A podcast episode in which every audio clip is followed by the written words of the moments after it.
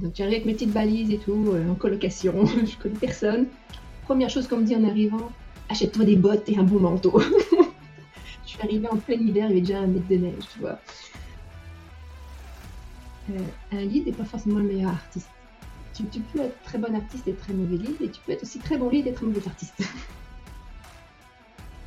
A plein de gens qui venaient d'autres euh, entreprises aussi, j'ai appris avec eux. Et tu apprends autant, euh, tu peux apprendre quelqu'un qui a fait plein d'entreprises, tu peux apprendre aussi de quelqu'un qui sort de l'école. C'est pas, c'est pas parce que toi, tu es sorti il y a, pas, 10 ans que tu apprends plus. Tu apprends tous les jours, puis tu vas apprendre celui, de celui qui sort de l'école aussi. Puis on n'est pas juste des pousseux de boutons comme on dit ici au Québec. on fait pas juste pousser un bouton. La créativité dans les humains, pas dans les machines. Je suis Sandrine Calam, passionnée de 3D depuis des années et fondatrice de The Shading, agence 3D créative. Avec Gizmo, je vous propose de partir à la rencontre de celles et ceux qui font tous les jours la 3D, l'animation, les VFX et tout ce qui touche à l'image en général. Bonne écoute.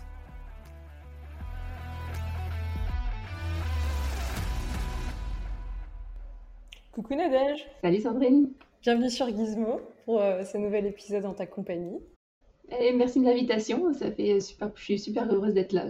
Bah, j'espère qu'on passera en tout cas un bon moment et puis euh, surtout, en fait, j'en doute pas trop. Euh, on a un tout petit peu papoté en amont toutes les deux et, j'ai adoré vraiment faire ta connaissance et tu m'as beaucoup distillé un petit peu ton, ton parcours et tes différentes expériences et c'est aussi pour ça que je suis assez enthousiaste à l'idée de faire, faire cet épisode avec toi. Euh, je ne vais pas trop teaser sur euh, le contenu de l'épisode. Euh, je vais direct te proposer de te présenter à ceux qui nous écoutent en nous disant qui tu es et comment tu es arrivé dans la 3D au tout début. Bah, bah, déjà, moi, ça a été un plaisir réciproque de te rencontrer, Sandrine, puis de, parler un petit peu avec toi avant et tout. Tu m'as bien mis à l'aise, donc je te remercie pour ça. Donc, bah, regarde, euh, actuellement, donc, euh, je suis CG Supervisor chez Hybrid Technologies. bah, ça fait quoi, un an et demi que je suis là. Mais j'ai commencé, en fait, il y a un petit bout de temps, j'étais, après mon baccalauréat scientifique, je me suis dit, hey, qu'est-ce que je vais faire? Puis finalement, je suis allée en prépa artistique. Rien à voir. tu sais, j'ai fait, j'ai fait de l'art, puis ça a bifurqué vers le graphisme. J'ai fait une maîtrise en communication visuelle. Et entre-temps, j'ai fait aussi euh, un petit stage en animation 2D. Je me suis dit, hey, j'aime bien le côté animation, puis j'aime le côté ordinateur, technologie et tout ça.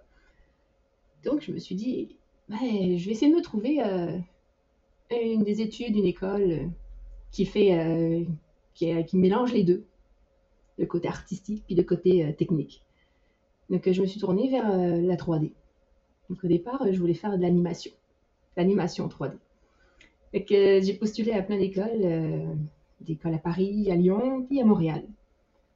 Et euh, c'est sûr que tu sais, après une maîtrise en communication visuelle, disons que tu veux des études plus courtes. tu as déjà un certain âge, puis tu veux quand même euh, écourter des études. Puis Montréal, c'était cool parce que c'était un an, un an intensif. Mais puis ça me changeait de Paris. J'avais déjà passé plusieurs années à Paris. Je voulais faire juste changement. Donc euh, j'ai pris ma petite valise, puis direction Montréal pour aller faire le Centre NAD, qui est une école quand même très réputée à, Montréal. Euh, donc j'arrive avec mes petites valises et tout, euh, en colocation. je connais personne. Première chose qu'on me dit en arrivant, achète-toi des bottes et un bon manteau. je suis arrivée en plein hiver, il y avait déjà un mètre de neige, tu vois. C'était quand même assez assez drôle, c'est comme arrivé. Euh, puis voilà, je me, je me lance là-dedans. Donc, le euh, à ce moment-là, c'était pas encore reconnu euh, comme une école publique. Maintenant, c'est universitaire. Moi, c'était juste un an. Maintenant, c'est trois ans. Moi, c'était juste un an. Mais un an, jour et nuit, on dormait là-bas. tu, tu, tu, dormais là-bas, tu mangeais des capes de nouilles tous les jours. Puis, c'est ça.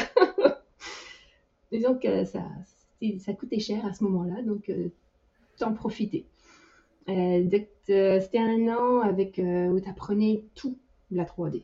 tu faisais tout. Tu faisais même, même ton storyboard. Tu faisais ton storyboard, tu faisais ton premier, premier démo où tu, tu passais partout. Modeling, texture shading, rigging, caméra, animation. tu voyais tout, touchais même au matte paint. Donc tu sortais de là, tu étais généraliste en fait. Tu savais déjà un peu tout faire.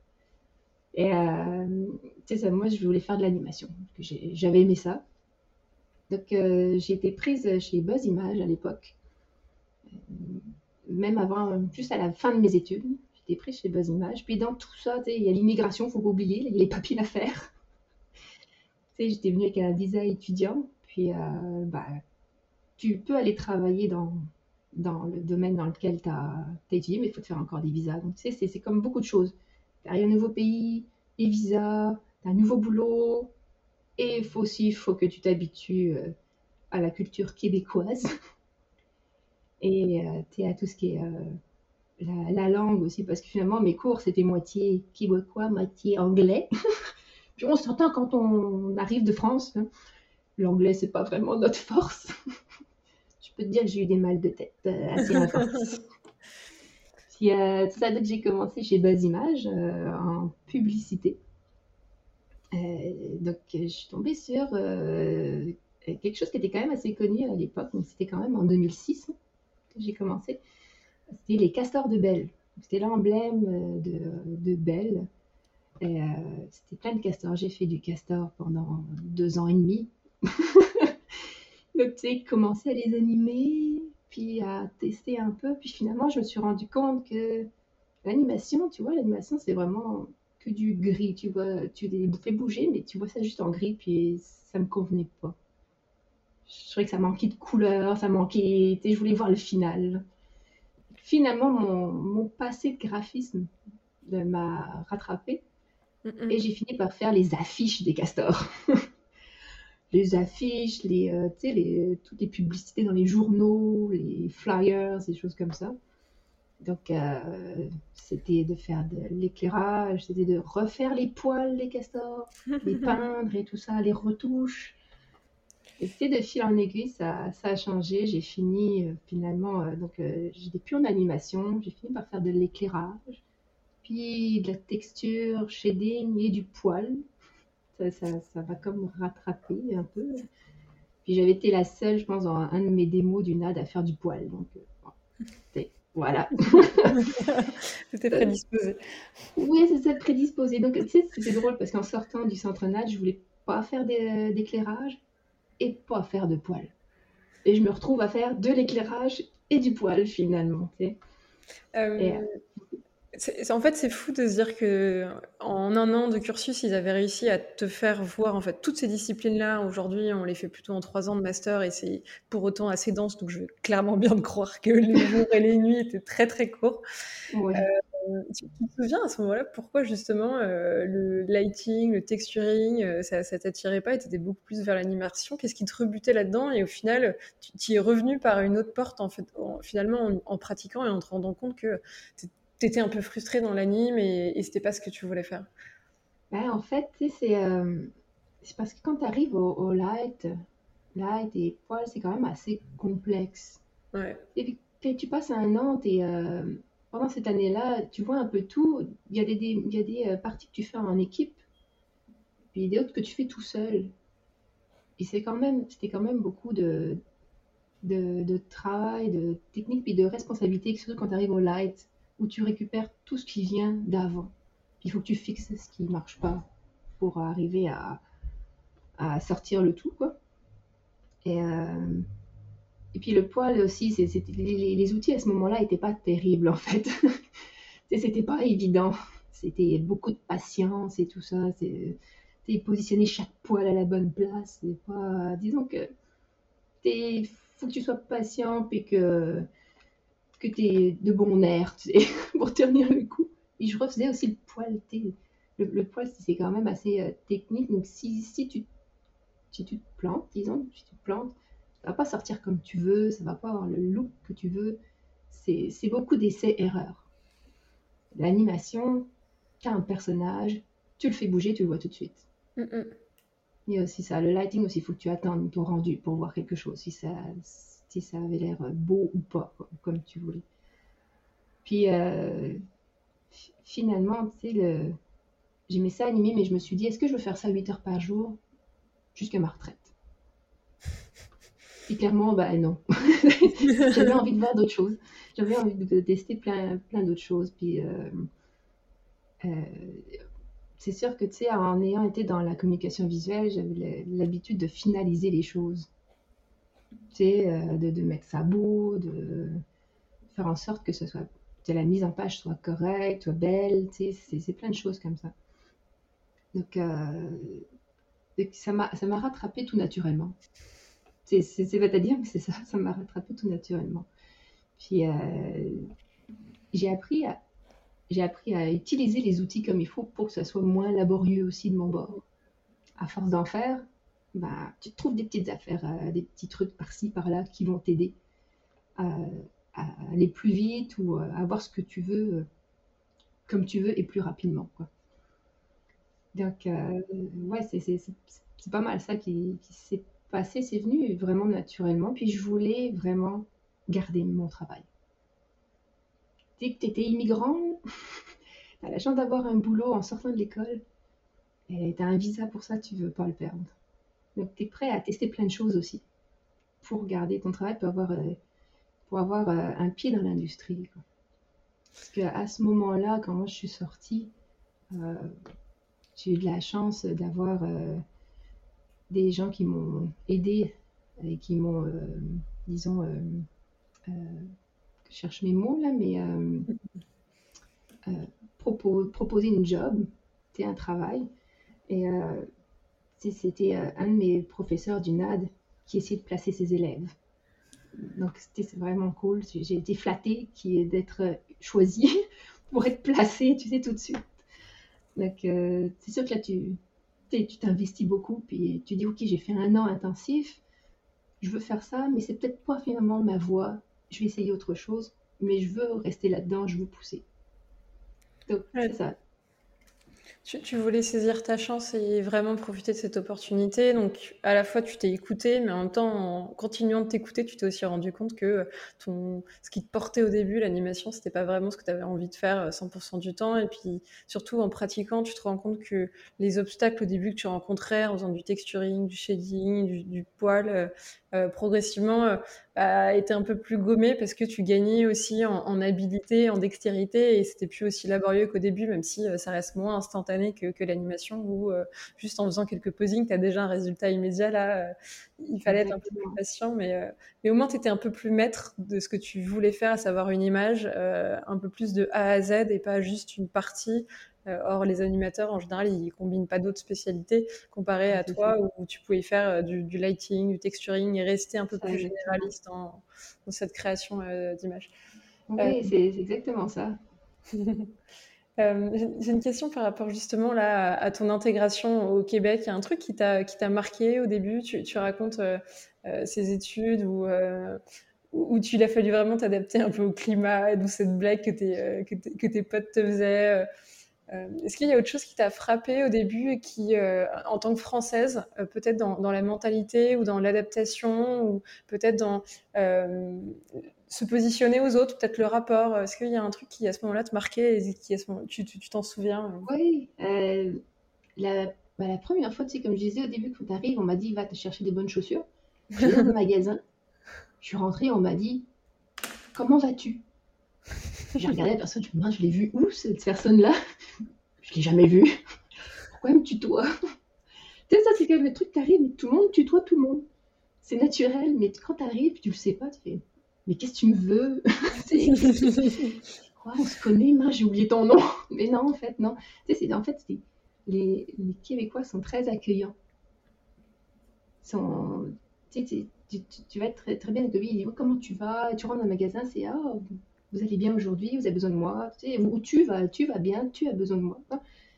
Et ça, ça, ça, ça m'a marqué. Ce qui m'a marqué aussi, c'est quand je suis arrivée, je suis arrivée en colocation, donc j'avais jamais vu mes colocataires, juste parler au téléphone. Et je suis arrivée peut-être dix jours avant Noël, tu vois. Et ils m'ont invitée dans leur famille pour Noël et le Nouvel An. Wow. ils m'ont ouvert la porte. Euh, viens, viens avec nous, viens manger avec nous, passe Noël avec nous. Tu vas partir toute seule là-bas. Euh, appartement. Tu vois, c'est le côté chaleureux et accueillant des Québécois. Je ne veux pas dire du Canada au complet, parce que je n'ai pas, pas visité vraiment autre, une autre région, mais le Québec, les gens sont très, très accueillants. C'est ça que, que j'ai beaucoup aimé. Euh, ils, ils, se prennent pas la tête, disons. Et j'ai pas peur de demander l'heure à quelqu'un dans la rue. C'est net, hein, mais euh, à Paris, j'hésitais. tu comprends? C'est genre j'hésitais. À Paris, je me suis déjà fait cracher dessus. Donc, je suis. Pense, il y en a partout, hein, mais, euh, mais quand je suis à la ville, j'ai pas peur. souvent, ça en plus, c'est les, c'est des touristes qui venaient me voir pour me, demander où aller ou des choses comme ça. Je me mais je suis pas d'ici, moi. mais tu vois, les, en général, c'est la, culture, ils sont très chaleureux, québécois, très accueillants. Tu, tu, peux aller dans. Tu es invité quelque part, tu es peut-être un ami de quelqu'un, mais euh, les autres vont t'ouvrir leurs bras. C'est pas, euh, t'es pas mis à part. Ils te mettent facilement à l'aise. Ça, c'est, c'est pas que c'est pas culturel, mais je trouve que c'est un bon point en fait, c'est un point positif j'ai vraiment apprécié cette, cette, partie-là. Puis euh, j'ai dit euh, au Nouvel An, j'étais dans une, famille d'un autre coloc, puis je montais des meubles Ikea avec son père. C'était. Puis en plus, il était anglophone. Ah, t'imagines?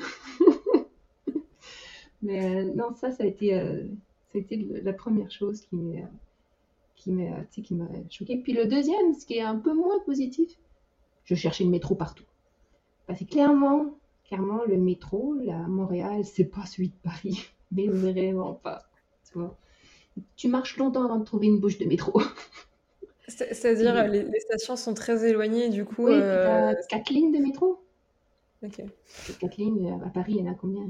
14, 15 Je sais pas. Ouais, mais tu sais, c'est ça. Puis après, c'est euh, les, les, bus, c'est direction nord, sud, est, ouest. Euh, ok. Faut que j'apprenne les points cardinaux. où est-ce qu'ils sont par rapport à où En fait, c'est par rapport au fleuve, mais il faut le savoir. C'est des petites choses comme ça, tu t'adaptes. C'est pas la culture, mais là, c'est. Bah oui, dans un sens, ça fait partie de la culture ou des habitudes de vie. Mais euh, je me suis perdue plein de fois. Avant de trouver tes marques. vraiment perdue. Puis à Montréal, toutes les. Tu sais, ça peut être pratique pour un certain sens, mais tu as t'as que des, euh, des routes, si tu veux, des, rues perpendiculaires aux autres. Donc c'est un quadrillage, si tu veux. Mais tout se ressemble, du coup. ça se ressemble un peu. Donc au début, je me perdais vraiment beaucoup. puis je marchais longtemps, puis à un moment donné, je demandais au chauffeur de bus, mais ah non, c'est dans l'autre sens, vous êtes complètement l'opposé. Ah, merci. bon, bah c'est ça. Mais euh, on s'habitue à tout. On s'habitue, mais euh, Ouais, c'est, c'est, ça a été plus euh, cette partie-là. Tu sais, sinon, euh, euh, il y, y, a toujours des, comment dire, des, des, des, des, des, choses qui reviennent comme, oh, nous, on pense que les Québécois sont la chemise carottée, puis la hache dans la main. Non, clairement pas. Puis nous, on n'est pas avec notre béret avec la baguette sous le bras. C'est ça. ah, c'est ça. Tout le monde a des préjugés. Mais euh, non, clairement, ils sont pas, euh, sont pas comme ça. pas du tout. Mais, un préjugé en tout cas qui n'a pas passé euh, l'Atlantique, c'est le fait qu'il soit accueillant et qu'il t'ait vraiment tendu la main et qui du coup, euh, toi, t'as rendu ton, ton, intégration vachement plus évidente et, facile, surtout en, débarquant euh, toute seule dans, dans, ce pays où à la fois tu fais tes études, mais tu as aussi pour projet de, de, trouver un boulot et d'y rester. Donc ça aide à mon avis pour créer des liens et, et des relations avec les gens qui t'entourent. Tout, à fait, tu sais. Puis euh, c'est vrai que quand, quand tu arrives comme ça, que avec tes, tes, bagages, là, euh, j'avais euh, 20... quel âge euh, C'était en 2004 que je suis arrivée, donc j'avais 23 ans. Et clairement, tu arrives, puis d'un seul coup, tu sais, tu t'imagines, tu sais, sur la carte du monde, là, tu dis, mince, je suis vachement loin de la France. d'un seul coup, tu je suis toute seule, j'ai même pas de famille, j'ai personne ici. c'est sûr que l'accueil chaleureux a aidé à, passer ce cap-là aussi. D'arriver avec ta valise puis te dire, bah, si t'es dans la merde, bah, ça, débrouille-toi. Au moins, sais, l'accueil, euh, des, gens, puis euh, de mes colocs. Mes colocs m'ont beaucoup aidé aussi, pour l'intégration, tout expliquer comment ça marchait, tout. Euh, puis que c'était normal comme tutoie dans les magasins. Qu'il allait falloir que tu t'y fasses. c'est ça, qu'il fallait, fallait que tu t'y fasses. mais non, j'ai eu, de, eu de, la chance quand même. J'ai eu des, bons colloques, puis un très bon accueil, tu sais, de leur famille et tout. Ils sont toujours mes amis d'ailleurs. mais ça, se sentait en tout cas que tu avais créé des vrais liens avec eux et que, oui, même quelques années après, vous, alliez, vous deviez toujours être en lien. Et ce cocon-là et ce cadre doit sûrement aussi t'aider à, avoir confiance en toi et, justement lors de cette première expérience où tu es à, Buzz Image, euh, bah, à, faire des choix qui vraiment te correspondent et, à tester. Ce que tu nous racontais au début, euh, euh, bah, bifurquer, te rendre compte que l'animation c'était pas pour toi, puis finalement retester et revenir sur le shading, lighting et fur que tu avais un peu délaissé. Mm-hmm comment tu navigues ensuite et, tu te fais euh, ta, place et comment tu, tu, penses ensuite le reste de tes expériences et de tes jobs euh, après cette, euh, cette, première expérience chez eux? Ben, J'avais beaucoup de motivation. Donc, clairement, tu sais, j'ai poussé là-dedans, puis de fil en aiguille, en fait, j'ai ma, ma, première expérience de, chez Buzz Image, mon, mon lead, en fait, était une femme. Hmm. Euh, puis, euh, tu sais, elle m'a donné la chance aussi d'aller plus loin. Elle m'a donné, elle avait plus, après, elle a eu confiance. Tu sais, la confiance s'est installée. Puis, comme je disais, j'ai été atterri sur les prints, des choses comme ça. Puis, fil en aiguille, ben, on m'a mis sur les spots web. C'est tout, ce qui passait sur le web. Après, sur les, euh, même dans les arénas de, hockey, les, les, petits castors, ils passaient dans les arénas de hockey. J'étais toute contente, c'est comme quelques pixels de haut, là, mais euh, c'est pas grave, j'étais contente pareil. Puis, euh, tu sais, de fil en bah, euh, on m'a mis après sur les spots télé, anglais, français, des 30 secondes, des choses comme ça.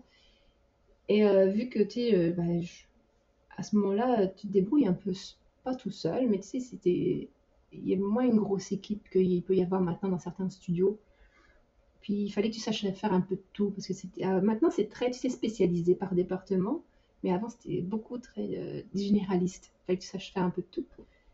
Puis donc je me suis débrouillée, puis à un moment donné, ils m'ont donné euh, la responsabilité de Spot TV.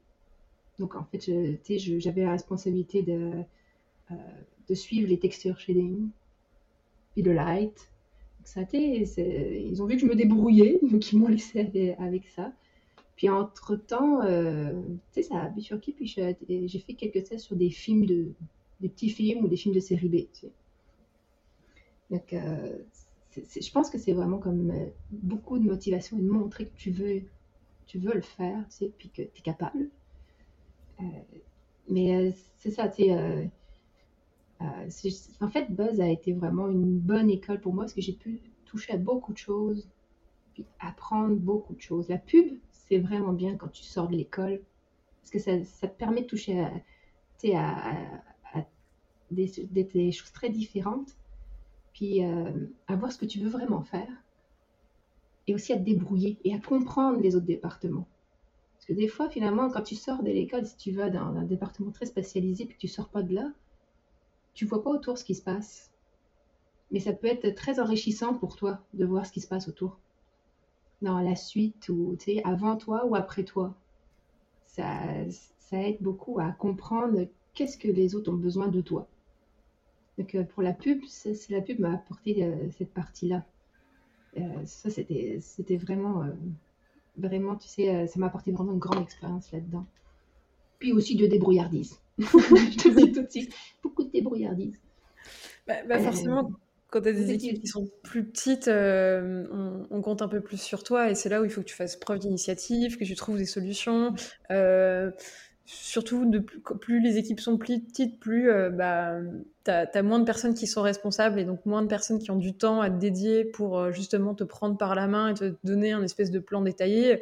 Il, faut que tu explores un peu par toi-même et c'est aussi dans cette exploration où toi tu t'es éclaté à, à, savoir ce qui te plaisait un peu plus, euh, et puis d'expérience en expérience, tu as aussi pu témoigner une envie et, dire en fait ce qui te plaisait et, grâce à une équipe qui t'écoutait, euh, prendre en fait euh, des responsabilités sur, sur tous les projets qui, qui venaient. C'est un peu comme ça que, enfin en tout cas je le traduis comme ça, que tu as pu évoluer chez, chez, Buzz, mais tu n'étais pas toute seule, discrète. Tu, tu, témoignais aussi cette envie et tu le partageais en fait avec l'équipe, les, projets venant pour un peu les opportunités. Ouais, ouais, vas-y, je termine ta phrase. Je, suis tout à fait d'accord avec ce que tu disais. Puis, euh, euh, ils m'ont donné la chance aussi de, de pouvoir le faire. Ouais. Il y a ça, puis euh, j'ai rencontré du monde vraiment, vraiment expérimenté, très intéressant aussi chez Buzz Images. Et il y en a certains qui m'ont pris sous leur aile. Tu vois, il y a il y, a eu, il y a eu Sandra Germain qui était au début, là, qui m'a pris son aile en, animation et dans la pub et tout.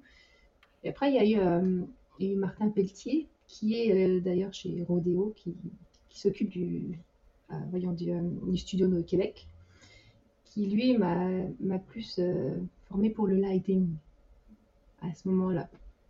Tu vois, donc j'ai des personnes comme ça clés qui sont arrivées aussi dans, dans ma vie qui m'ont poussé un peu plus, qui ont bien voulu croire en moi et euh, développer certaines aptitudes que j'avais. Euh, arrivé là, euh, j'ai rencontré bah, pas mal de monde. Puis euh, Buzz s'est splitté en deux à un moment donné. Donc il y avait Buzz Image et Oblique FX.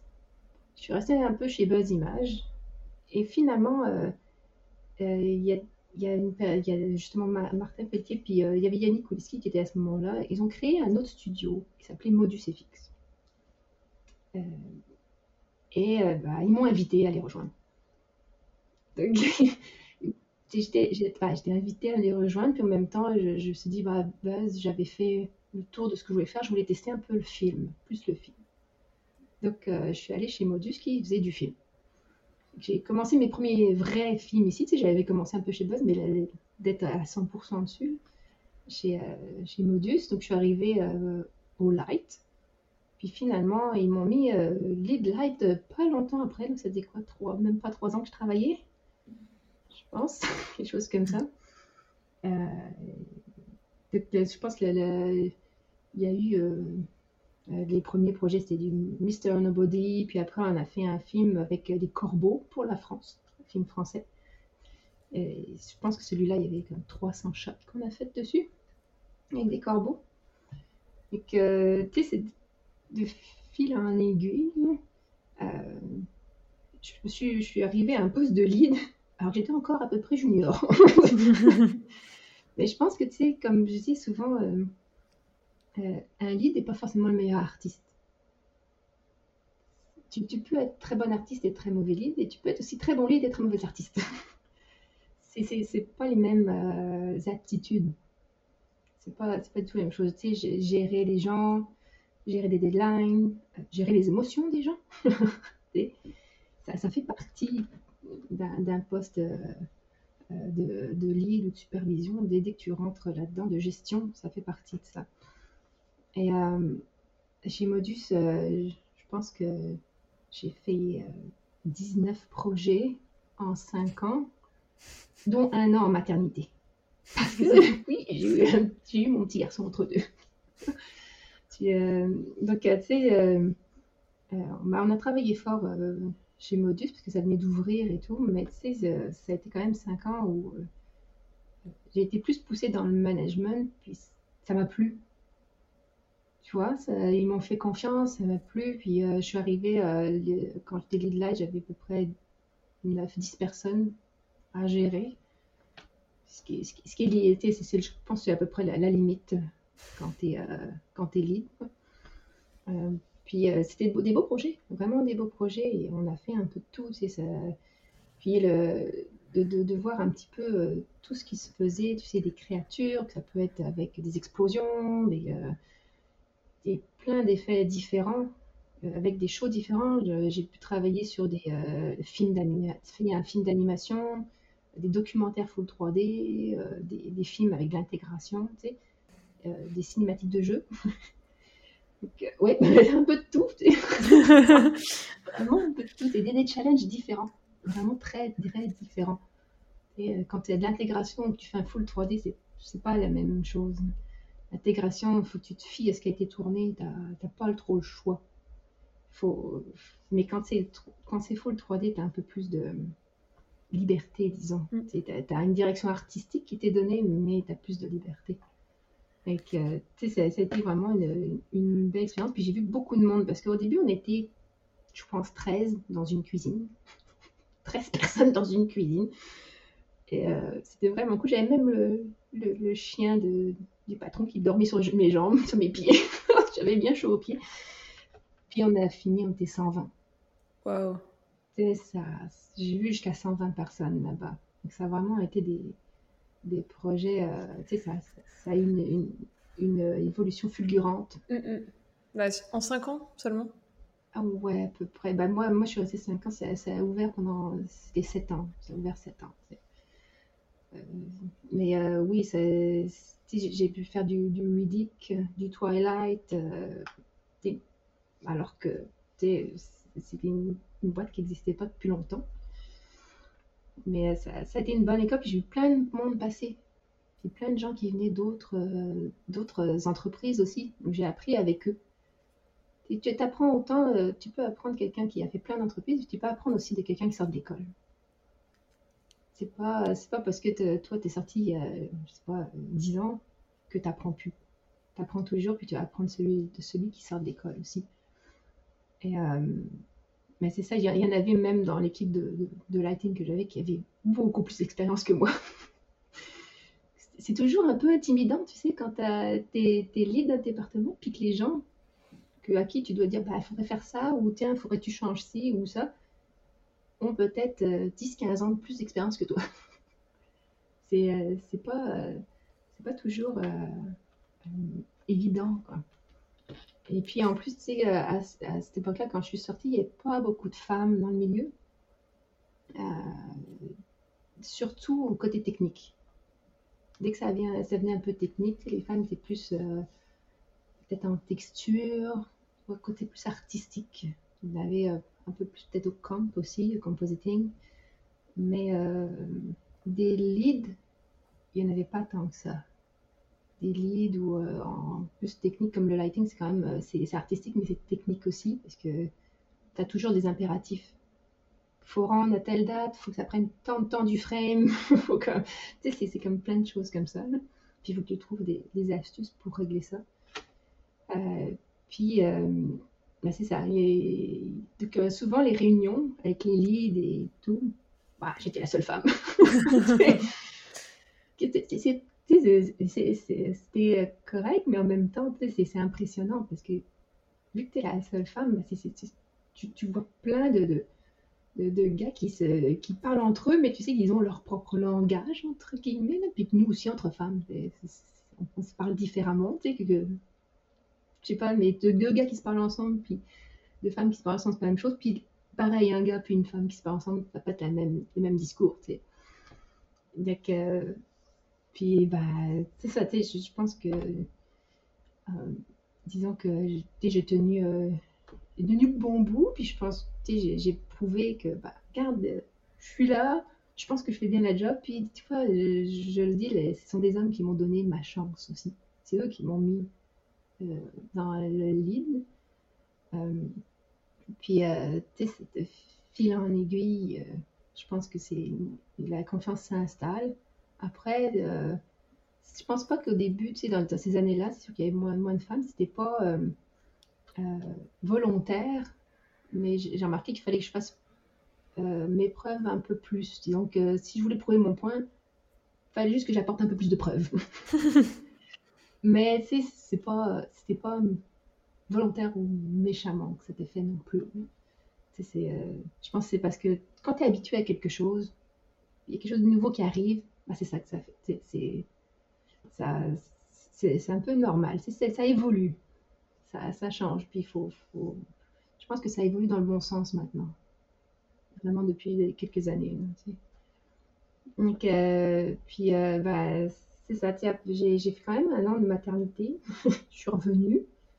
Puis finalement, euh, quand tu, tu viens d'avoir ton premier enfant, clairement tes priorités changent t'as plus le même rythme de vie, tout ça. Donc, euh, donc bah, Dieu, j'avais fait plein de choses, puis je, les ai remerciés plein de fois pour tout ce qu'ils m'ont apporté.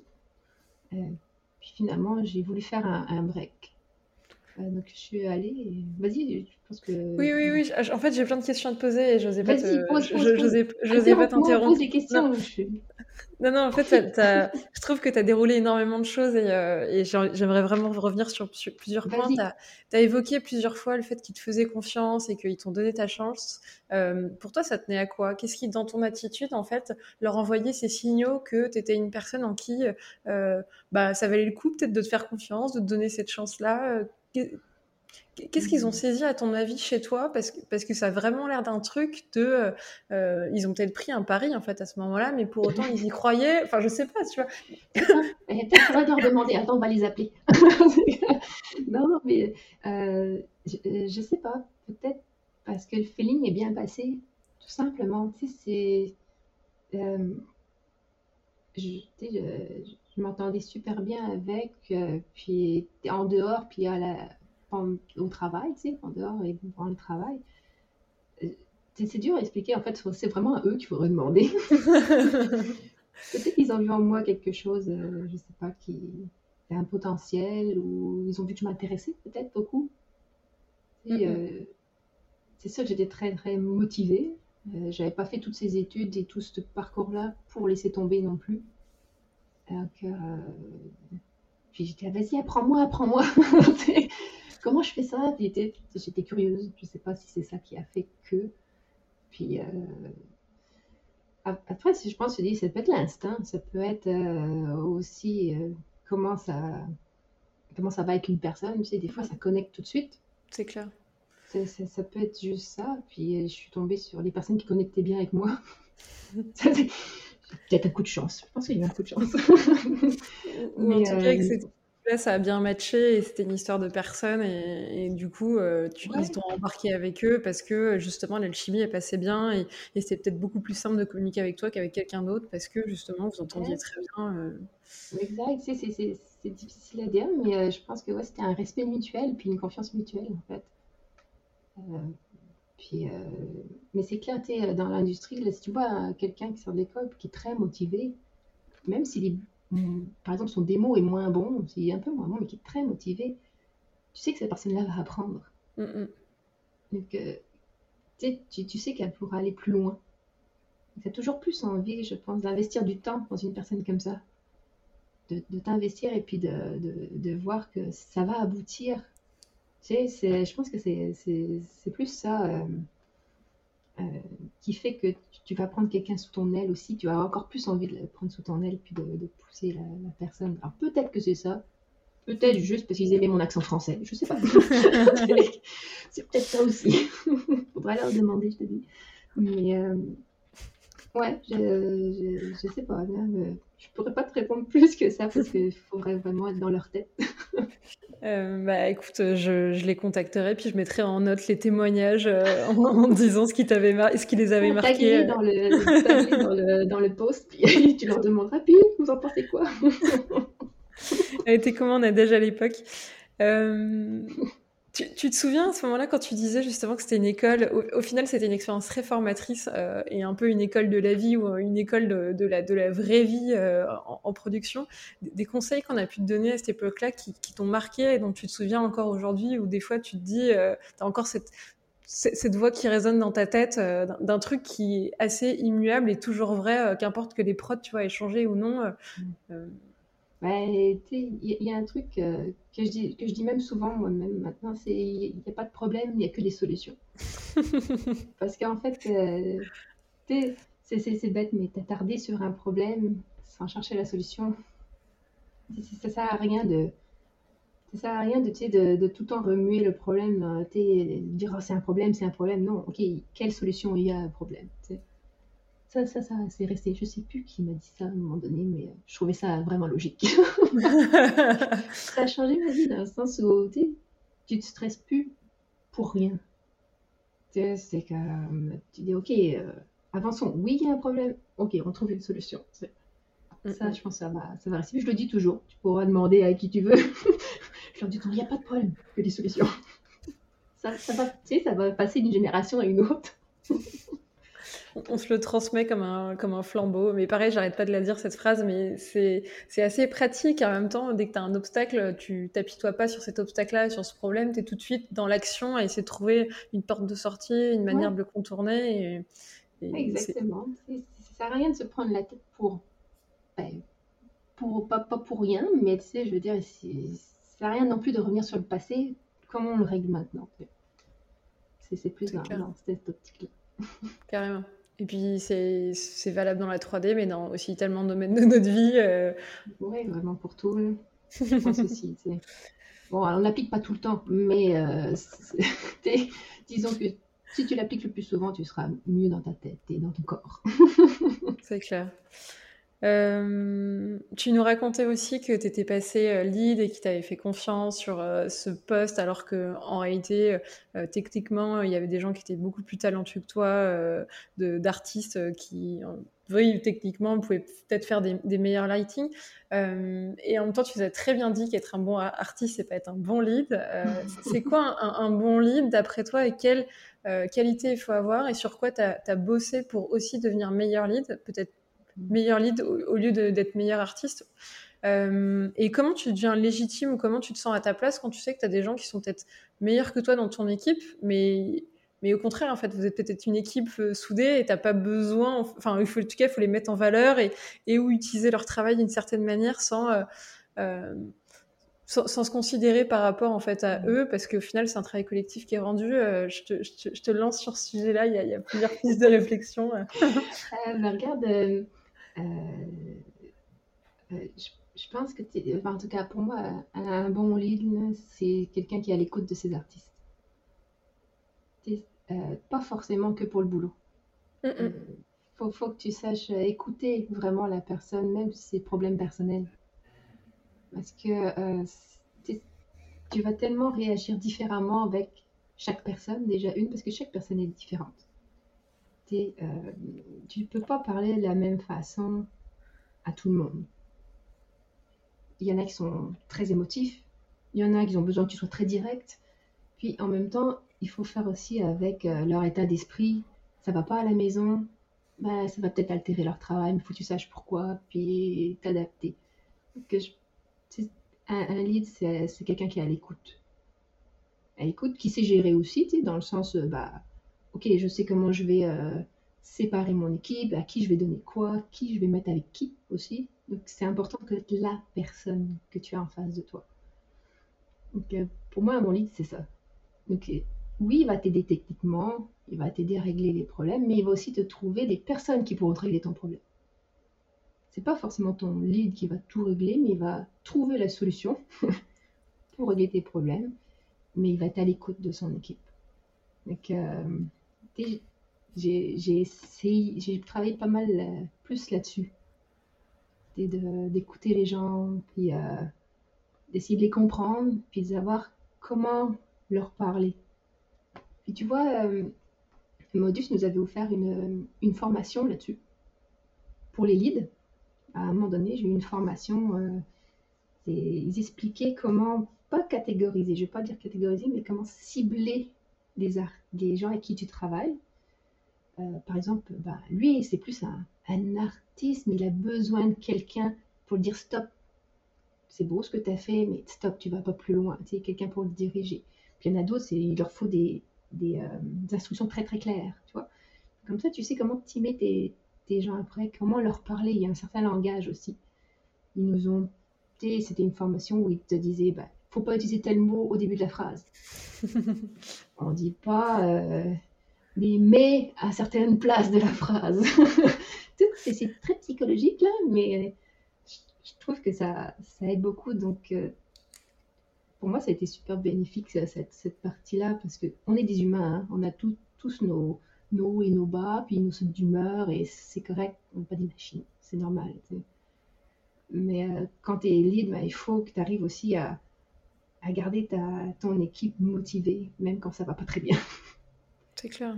Il y a plein de choses comme ça, mais si c'est de prendre genre 15 minutes, je sais pas moi, 15 minutes et qu'on va tous s'asseoir et on raconte notre semaine, comment ça a été, qu'est-ce qui a mal été, puis tu sais, d'échanger, bah c'est ça. si on faisait ça euh, à l'équipe que j'avais chez, chez c'est on se disait bah, le vendredi, on se prend une petite bière à telle heure, à la fin de journée bien sûr, hein, de journée. Puis en même temps, on raconte comment a été notre semaine. Et toute l'équipe ensemble. Tu sais, ça, ça donnait envie de partager. Puis il y en a qui disent moi j'ai eu ça, moi aussi, oh, on va faire ça. C'est ça aussi, d'être c'est de rassembler ton équipe. Puis de faire en euh. sorte que tout le monde communique ensemble. Puis c'est un partage. Mm -mm. Pas, pas de faut pas créer de la compétition. C'est pas genre, ah bah lui, il a sorti sa note plus vite que toi, ou c'est plus beau. Non, ça, ça marche pas comme ça. Donc c'est pour ça que c'est sûr que c'était pas évident quand j'avais des, artistes qui avaient 15 ans d'expérience, puis qui venaient, je sais pas moi, chez Weta et compagnie, c'est des grosses boîtes. Puis comme, euh, ok, je fais quoi? On va, on va se prendre à se connaître. Moi, je suis la petite jeune, ça fait 4 ans que je travaille. je suis ton lead. Là, tu sais, ça, c'était comme le truc, c'est comme je dis, c'est t'adapter à la personne, puis pas forcément prendre les gens de haut quand t'es lead ou superviseur. T'es artiste avant tout. T'as été un artiste quelque part. Donc, il euh, faut juste te mettre à la place de ceux qui sont en face de toi, qui ont besoin d'être aiguillés, mais qui n'ont pas besoin forcément d'être, euh, comment on dirait, euh, aiguillés, pas dirigés avec une main de fer. C'est genre plus conseiller, aiguiller où est-ce qu'ils devraient aller. Donc, ouais, non, ça, a été, je pense, plus. Peut-être que si c'est un peu dans ma nature à la base d'écouter les gens, je sais pas. Peut-être que c'est. Puis ça revient tout le temps. Comme je te dis, euh, j'ai voulu faire une pause, puis c'est revenu après. Euh, ça allait justement être une, de mes questions, mais euh, tu as, à mon avis, un petit peu répondu en disant que c'était très naturel chez toi.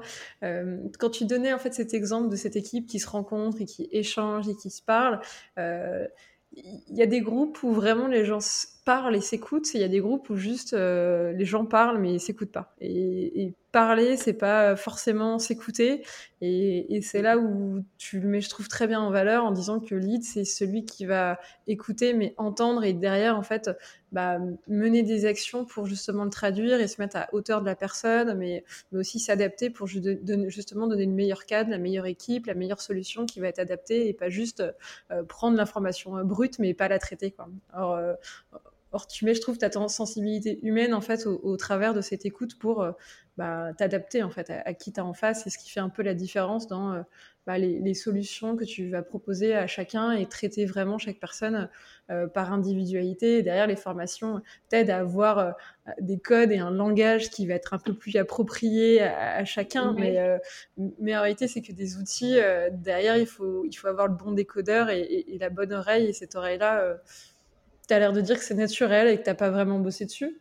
Bah, Un peu, mais je pense que les, les, les, leads en général, en tout cas, je pense qu'un les bons leads ont ça naturellement. C'est de, de, base. Tu peux le travailler, puis l'améliorer. Et je pense qu'il faut que tu l'aies déjà un peu de base. Quoi. Sinon, euh, bah, si tu n'aimes pas parler aux gens déjà à la base, tu le vois. si, si tu ne veux pas leur parler puis que tu n'aimes pas ça parler aux gens, mais je pense que là, ça peut-être pas le faire. Mais bon, c'est ça. Mais j'en apprends encore. J'en apprends encore tous les jours. Je pense que. Puis tu rencontres des gens vraiment différents tout le temps. C'est bien en fait, ça t'apporte beaucoup de choses. Ça t'apporte beaucoup de choses. Puis. Euh, euh, euh, je suis loin d'être parfaite, mais je fais mon mieux, puis je pense que tout le monde fait son mieux aussi dans chacun de ses rôles. C'est pas. Euh, c'est ça. Donc, ouais, non, mais j'avais beaucoup aimé cette formation-là, parce que ça m'avait apporté des outils, comme tu dis, mais qui allaient avec ma logique. Ah c'était c'était plus facile de les intégrer.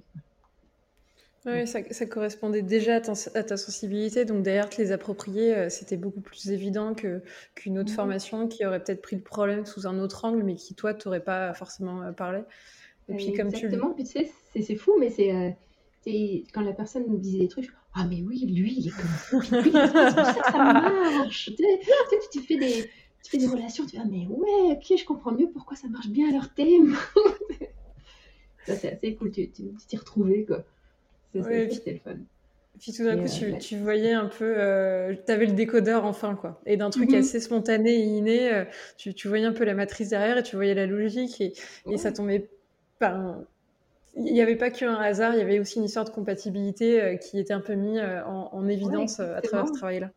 Puis non, ça a été, vraiment une belle expérience. C'était vraiment une belle expérience. Puis c'est sûr que quand, quand, quand tu arrives dans une boîte comme ça, puis que tu, tu, deviens un lead, puis ça fait pas longtemps que tu travailles, bon, déjà, tu as la, pression, puis tu fais euh, OK, il faut que j'y arrive, il faut que j'y arrive. Mais ce qui m'a rassuré aussi, c'est que j'en avais plein d'autres de ma session du, du centre NAD qui étaient avec moi et qui étaient aussi devenus lead de département. Donc, tu sais, c'est. OK, c'est bon, je suis pas toute seule. on va soutenir, je suis pas toute seule, c'est bon. C'était euh, vraiment une, une, très belle expérience. J'ai appris vraiment beaucoup de choses euh, là-bas. Puis beaucoup de choses sur les films aussi vu que c'était ma, première vraiment euh, expérience de film en tant que tel, tu apprends euh, comment sont faits les tournages, euh, tu apprends que des fois, tu n'as pas toutes les informations que tu voudrais. que sur le tournage, ils n'ont pas eu le temps de faire tout ce, qui, tout ce que tu avais besoin, tout ce que tu avais besoin, donc tu te débrouilles. Puis tu apprends aussi que les, deadlines sont assez serrés. Ça, je pense que c'est toujours d'actualité, hélas. Mais, euh, mais c'est, je pense que ma, mon premier, euh, bah, un de mes premiers coups de cœur après ça, c'est d'avoir vu enfin mon nom dans un générique. Waouh! quand tu vois ton nom pour la première fois dans un générique, bon, à la fin, fin, fin du générique, mais tu restes, puis tu oh, mon nom, il est là! C'est comme c'est mon premier, c'est l'enthousiasme, là. Puis je vois toute l'équipe, et là, ils sont tous là et tout. C'est le fun de voir que tu es là, même si la plupart des gens savent pas, qu'ils ne te connaissent pas, puis que tu es, derrière l'écran, personne ne te connaît, on est un peu dans l'ombre, mais de te dire que d'avoir tes connaissances qui ont vu le film, puis ah, était bien ce film-là et tout, eh, cool, t'as vu, on a fait ça, ah, vous avez fait quoi, oh, t'as pas vu, tu sais, moi j'ai comme, ah, ça y est, on a réussi, l'effet est invisible, tu l'as pas vu, on a changé sa main, ah, t'as pas vu là qu'on a changé la main, bah tu sais, c'est comme un une satisfaction, tu une réussite. donc, euh, mais ça, c'est ça, ça, fait toujours plaisir la première fois. Puis tu, tu vois souvent, hein, quand euh, tu sors de. plein de gens qui sortent d'école, puis qu'ils ont leur nom dans le générique, tu vois tous les génériques qui sont postés sur LinkedIn. Eh, regardez, je suis là, je suis là, je suis là, ou sur Facebook. Moi, j'ai fait pareil. J'ai fait la même chose. je le fais encore, juste pour montrer, regardez, on a fait ça.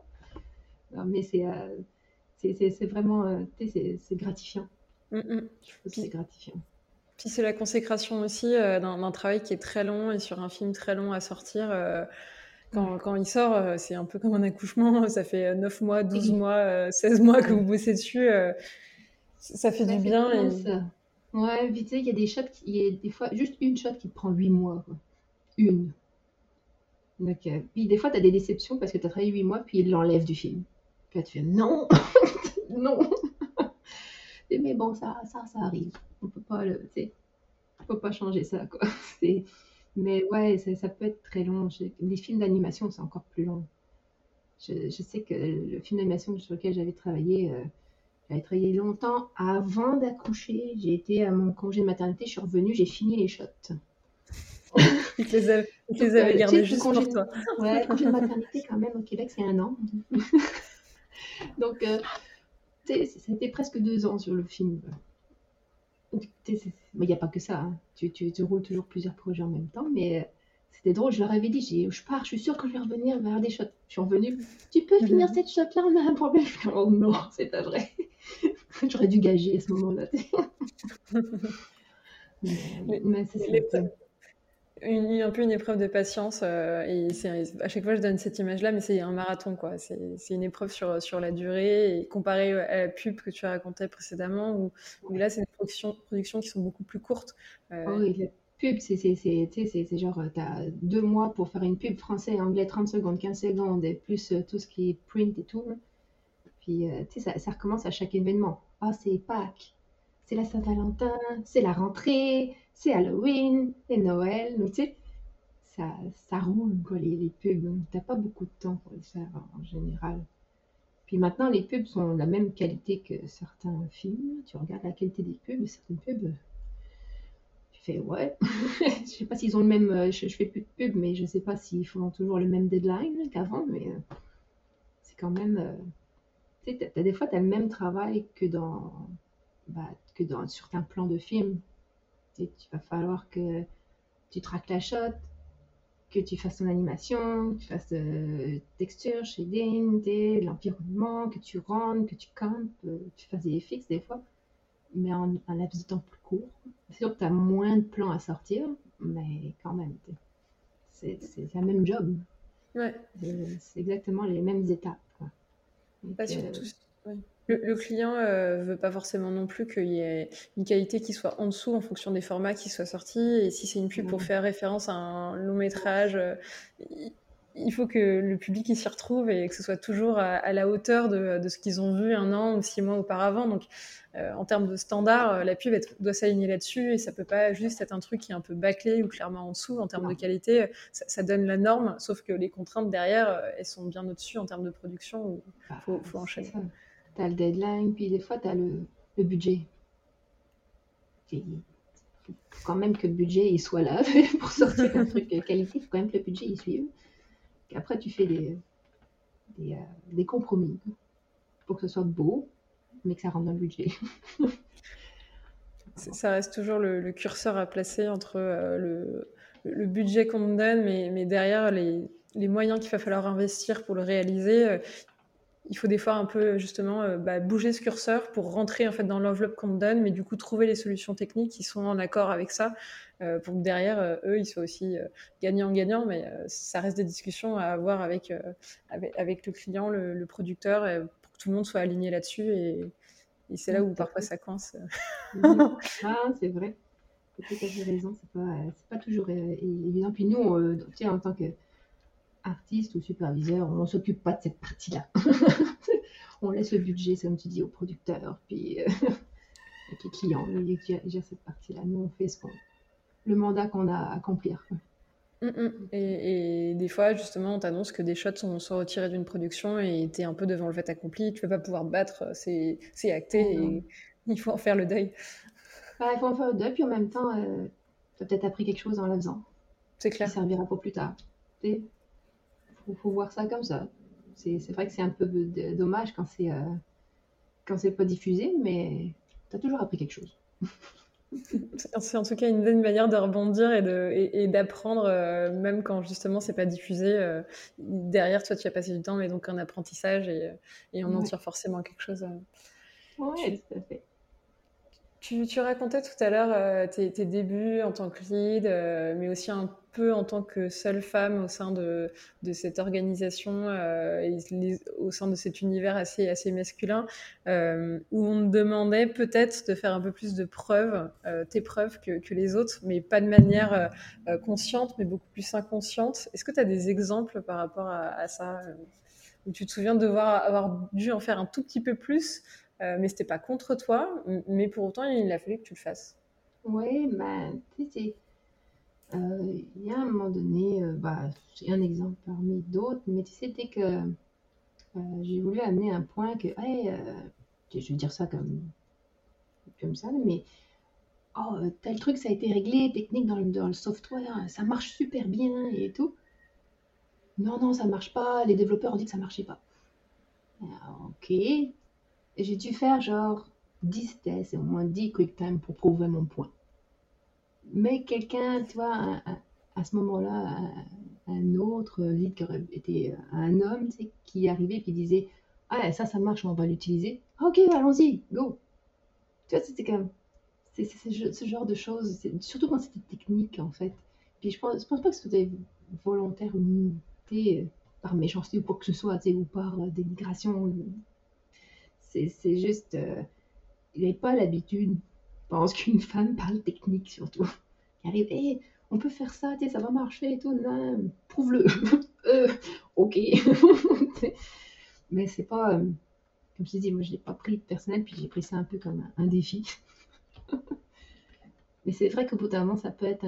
ça, si, si, vous avez beaucoup de motivation, ça peut être éreintant. Au bout d'un moment. De, de devoir toujours prouver deux fois plus que tout le monde que quelque chose marche que, celui qui est à côté qui va le dire d'une shot, puis que tout le monde le prenne en, considération.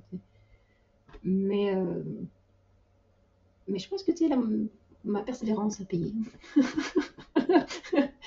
puis, puis c'est pas grave, sais, euh, j'en veux à personne, vraiment pas. C'était comme ça, mais c'est plus comme ça. Ça a évolué pas mal. Tu regardes maintenant, euh, il y a beaucoup plus de femmes techniques. Il y a plus de femmes même CG supervisor. Avant, il n'y en avait pas.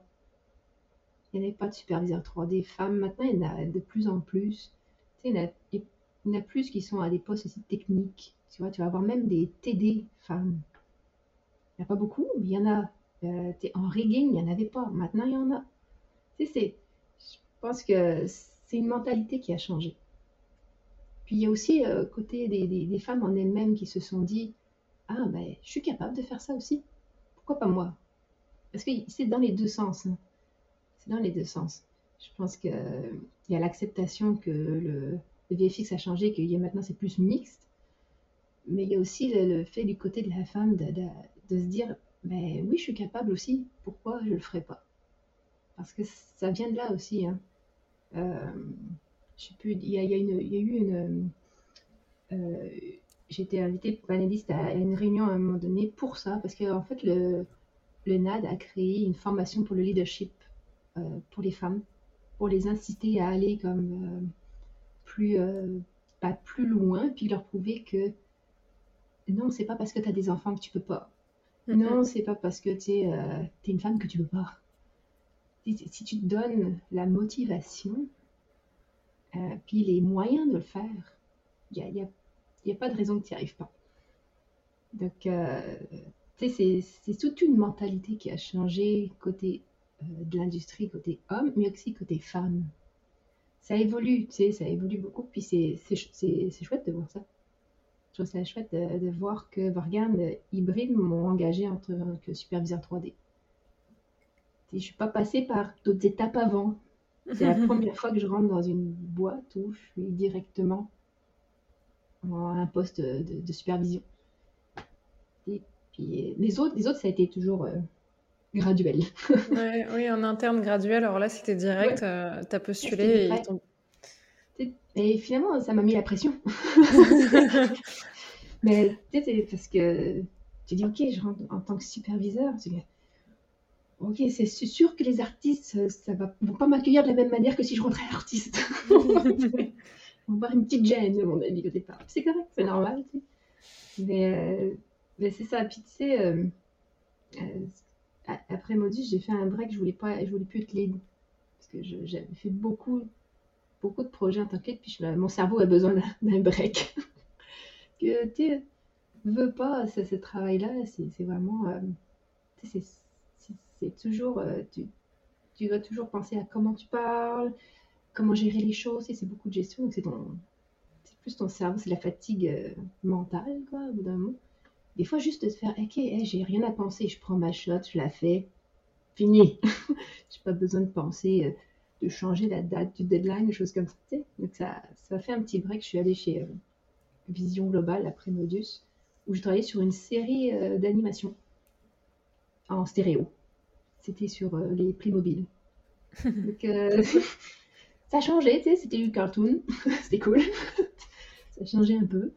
Puis euh, j'ai fait un an et demi de ça, puis c'était cool. Je suis restée, finalement, j'ai été embauchée comme lighter euh, senior à ce moment-là. Et euh, quatre mois après, ils m'ont passé lead light, finalement. Trop bien. Ouais, bah c'est ça. Mais quand ils m'ont expliqué le, poste de lead, je fais Oh, je fais, je fais, je fais cinq fois moins de choses qu'avant. Ben oui, vas-y. Moi, j'ai dit, non, mais c'était vraiment cool. Euh, c'était euh, une belle équipe. Puis, euh, c'était le fun à faire, ça changeait un peu.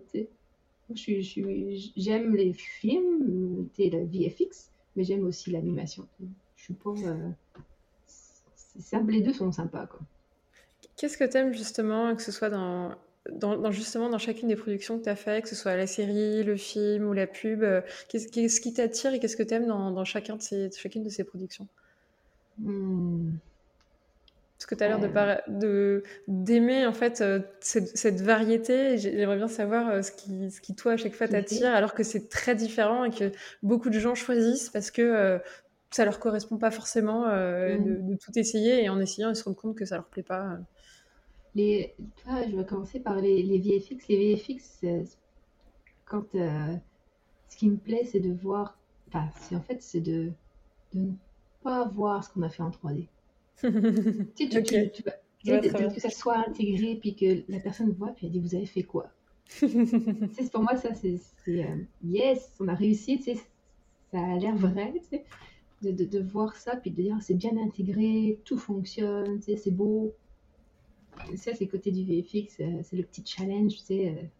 Euh, t'as pas le choix, là, t'as un tournage, donc il faut que ça fitte. Puis la pub, c'est la variation des projets. Euh, parce que j'ai fait de la pub mexicaine où c'était comme euh, Ok, on a un éléphant en 2D, puis un personnage en 3D et des enfants tournés. Oula, c'est une pub pour du céréales. Des céréales, ok, d'accord, une pub pour des céréales. Mais puis après ça, tu passais à genre peut-être faire un, portable, un téléphone cellulaire, genre qui tourne. Mais c'était différent, puis ça changeait souvent. Vu que tu avais des langues serrées, ça changeait souvent. Puis euh, la série, bah, la série, maintenant, ressemble beaucoup à du film. Quand même. Si tu regardes, euh, euh, Stranger Things ou euh, tu, tu, regardes tout ce qui est Mandalorian et des choses comme ça, c'est qualité film. Et puis, ça, revient un peu au, même, parce que même le temps de production est à peu près pareil parce que maintenant, les, séries ou les films, c'est pas juste une boîte qui fait tous les effets dessus. C'est séparé en plusieurs boîtes. Donc, ça revient un peu au même. Donc, euh, série ou film, euh, pour moi, en ce moment, c'est pas mal la même chose. Pense que ça, ça, ça, euh, ça se sont rejoints, les deux se sont rejoints à un moment donné avant la série, tu faisais la série, tu fais oh, ça va être chipette, euh, ça va pas être très beau. Ils ont moins de budget, moins de temps. Et maintenant, c'est plus le cas. Ils veulent, euh, ils veulent vraiment la, la même chose. Donc, euh, puis, c'est pour moi, tu fais des effets. C'est les mêmes étapes.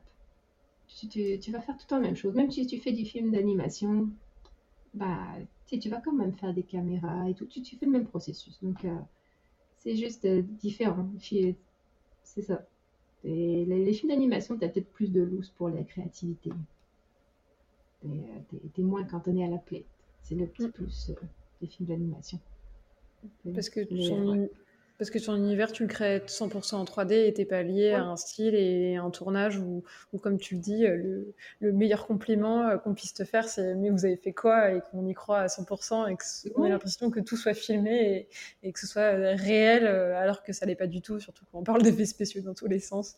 Ah, c'est ça, bah, c'est sûr qu'il y a des fois, tu sais que c'est pas réel quand ça expose partout. ça expose partout, puis t'as des bouts qui revolent, bon, bah, c'est sûr que bon. ou euh, tu, tu, regardes les, euh, les, euh, les, X-Men ou les Avengers, tu sais qu'il y a une bonne partie qui n'est pas réelle. Mais c'est bien intégré, c'est cool. C'est pareil. Il faut, quand même être logique. Tu as, bien expliqué euh, justement le, gap qui, euh, aujourd'hui est quasiment inexistant entre la série et le film, justement parce qu'ils veulent exactement la même qualité, exactement les mêmes effets, euh, et que du coup, toutes les étapes de production, elles sont identiques. pour autant, est-ce qu'en termes de, budget, du coup, de temps de production, tu es dans les mêmes contraintes qu'un film ou au contraire, c'est un peu réduit. Et du coup, tu dois trouver des, raccourcis et trouver des solutions pour mmh. coller par rapport à ces contraintes-là. Est-ce qu'il y a quand même des contraintes encore qui diffèrent par rapport au... Ah, un peu, c'est parce que les séries sont des épisodes. Donc clairement, tu as un épisode qui, qui l'épisode 1 qui va sortir avant tous les autres. Donc euh, oui, c'est sûr que tu as, as, des contraintes comme ça parce que bah, le, le, film aussi, mais le film il sort d'un seul coup à une date. Mais la, la, série, tu vas avoir comme bah, l'épisode 1 peut-être en septembre, l'épisode 2 euh, deux semaines après, l'épisode 3, tu sais. Tu as, encore un, peu cette contrainte-là, le, le, temps. Euh, mais tu sais, c'est moins, je pense moins qu'avant. parce qu'ils savent que, vu qu'ils veulent les mêmes effets, ils savent qu'il faut un certain temps pour les faire. on est de plus en plus rapide, mais quand même, il faut un certain temps pour les faire. Donc, oui, tu as encore quelques contraintes comme ça. Puis, mais en même, en même temps, ça dépend, ça dépend de la charge de travail que tu as récupérée aussi. Le film, euh, ça dépend ce que tu as pris. Si tu as pris un environnement, puis euh, 100 shots dans le même environnement, ça va être assez simple à sortir. Mais euh, ça, dépend vraiment, vraiment de, de, ce que tu as euh, comme, comme type de travail à faire. Puis comment ça a été séparé. C'est sûr que si tu as 200 shots à faire sur un film, mais ces 200 shots-là, ces plans-là sont complètement différents les uns des autres, ça va être tough à sortir. c'est ça. Donc, euh, Puis les séries, souvent, tu as beaucoup de réutilisation quand même. Vu, vu, que ça se passe sous, euh, euh, souvent dans la même location, c'est le même endroit, puis souvent tu as un, asset qui te suit, tu as, un objet qui va te suivre tout le long, un caractère ou n'importe quoi qui te suit tout le long bah, un, on cède un petit peu dans un sens. C'est quand même long à faire, c'est compliqué, mais euh, il faut céder quelque part. Puis je pense que les, clients sont, sont conscients de ça aussi. À un moment donné, euh, ils vont faire des concessions sur certaines choses. donc, euh, c'est ça. c'est pas mal, c'est pas mal presque pareil maintenant. Série ou ou film. Puis avec Netflix et euh, Amazon, Prime, euh, euh, Apple TV, tout ça, Apple qui font, font aussi plein de séries, bah, c'est le nouveau truc, les séries faut occuper les gens en confinement. Hein. Exactement. Mais ça, a été un peu le boom, ça a été ce confinement-là. Et quand tu n'as plus de ciné, euh, tu as toutes ces plateformes qui, euh, qui veulent prendre le lead sur ce marché. Et, forcément, les commandes de, séries, elles, tombent et ils veulent, euh, ils veulent être aussi bons que les concurrents, voire meilleurs. Donc forcément, ils peuvent vous laisser un peu plus de temps pour que les, effets et la qualité soient au rendez-vous, que ce soit pas un truc bâclé laisser un peu plus de temps, mais en même temps, il faut qu'il sorte avant l'autre, avec le concurrent. mais, mais ouais, puis là, cette année, c'est quelque chose, le travail, parce que euh, justement, avec le confinement, tous les tournages se sont arrêtés. Ils ont tous repris en même temps. Tout le monde était en retard. Puis ils étaient limités à un certain nombre de personnes sur le tournage. Donc il manque des figurants. Donc là, bah, il y a beaucoup de plans qui sortent. Il euh, faut rajouter du monde. Euh, ok. c'est normal en même temps, mais il y a plein de choses qu'ils n'ont pas pu faire euh, sur le tournage, puis ils étaient limités peut-être à 100 personnes sur le tournage, avec les acteurs, toute l'équipe technique et tout. Donc ça, c'est limité peut-être à 10, 10, euh, 10 figurants pour mettre dans, en, en arrière qui marche. mais il en faut 100. Ah bah oui, hein. c'est sûr que cette année, je pense que dans les VFX, on a vraiment beaucoup de boulot.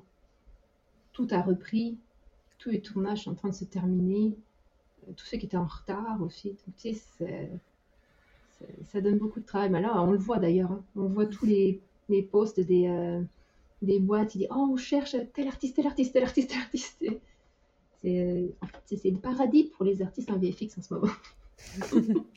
En tout cas, c'est maintenant qu'il faut postuler et essayer de trouver, euh, trouver une boîte. En tout cas, si c'est le premier job ou si jamais vous étiez en déche pendant le confinement, là, tout, tout reprend et, euh, ça sort de partout. en ce moment, c'est exactement ça. Il y a tout qui, qui reprend, puis c'est même difficile de trouver des artistes.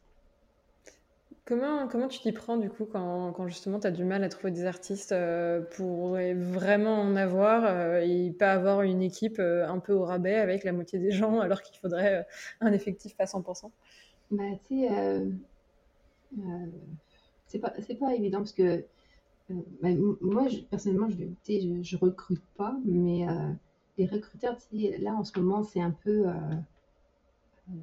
tu peux te faire approcher par n'importe quelle boîte. C'est les, les recruteurs qui viennent voir. Et ça tente de changer de travail c'est un peu ça, c'est assez féroce en ce moment. Puis quand t'as pas assez de monde, bah, à un moment donné, il faut faire des, concessions euh, quelque part.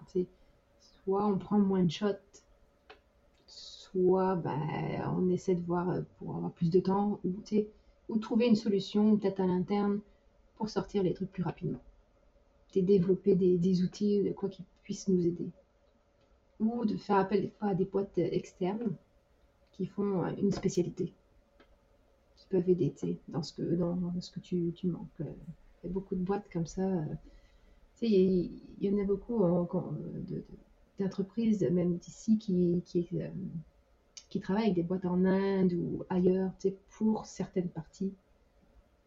Parce qu'on n'a pas le choix, on n'aurait jamais assez d'artistes ici pour faire ça. C'est triste, mais c'est la réalité aussi. Non, et puis surtout sur des tâches très, très spécifiques, là tu mentionnais euh, les effets de foule ou autres, si jamais il y en a énormément et que vous n'avez pas assez de monde pour justement euh, les faire, ça peut être une tâche qui est identifiée, euh, qui est sous-traitée. oui, ou du tracking layout, ou de la roto, il y a plein de choses comme ça. Puis l'affaire aussi, c'est que tu peux embaucher beaucoup, beaucoup de monde pour ton contrat, mais il faut réaliser que quand le contrat sera fini, il faut qu'est-ce que tu fais avec ce monde-là? Donc, euh, c'est sûr que tu, tu vas avoir toujours euh, un core team, des gens permanents ici avec des CDI, puis il y a des CDD qui, qui, s'accrochent à l'équipe. Et bah, c'est la réalité, parce qu'une une, entreprise ne peut pas supporter une énorme masse salariale tout le temps quand euh, les projets sont, sont plus calmes. Donc après, mais c'est pas tout le monde qui veut ça non plus les artistes qui veulent pas ça. je pense que c'est un vrai casse-tête pour les recruteurs. Moi, je leur tire mon chapeau. est là, on a besoin de ça, ça, ça, ça. Puis les recruteurs, ils partent avec.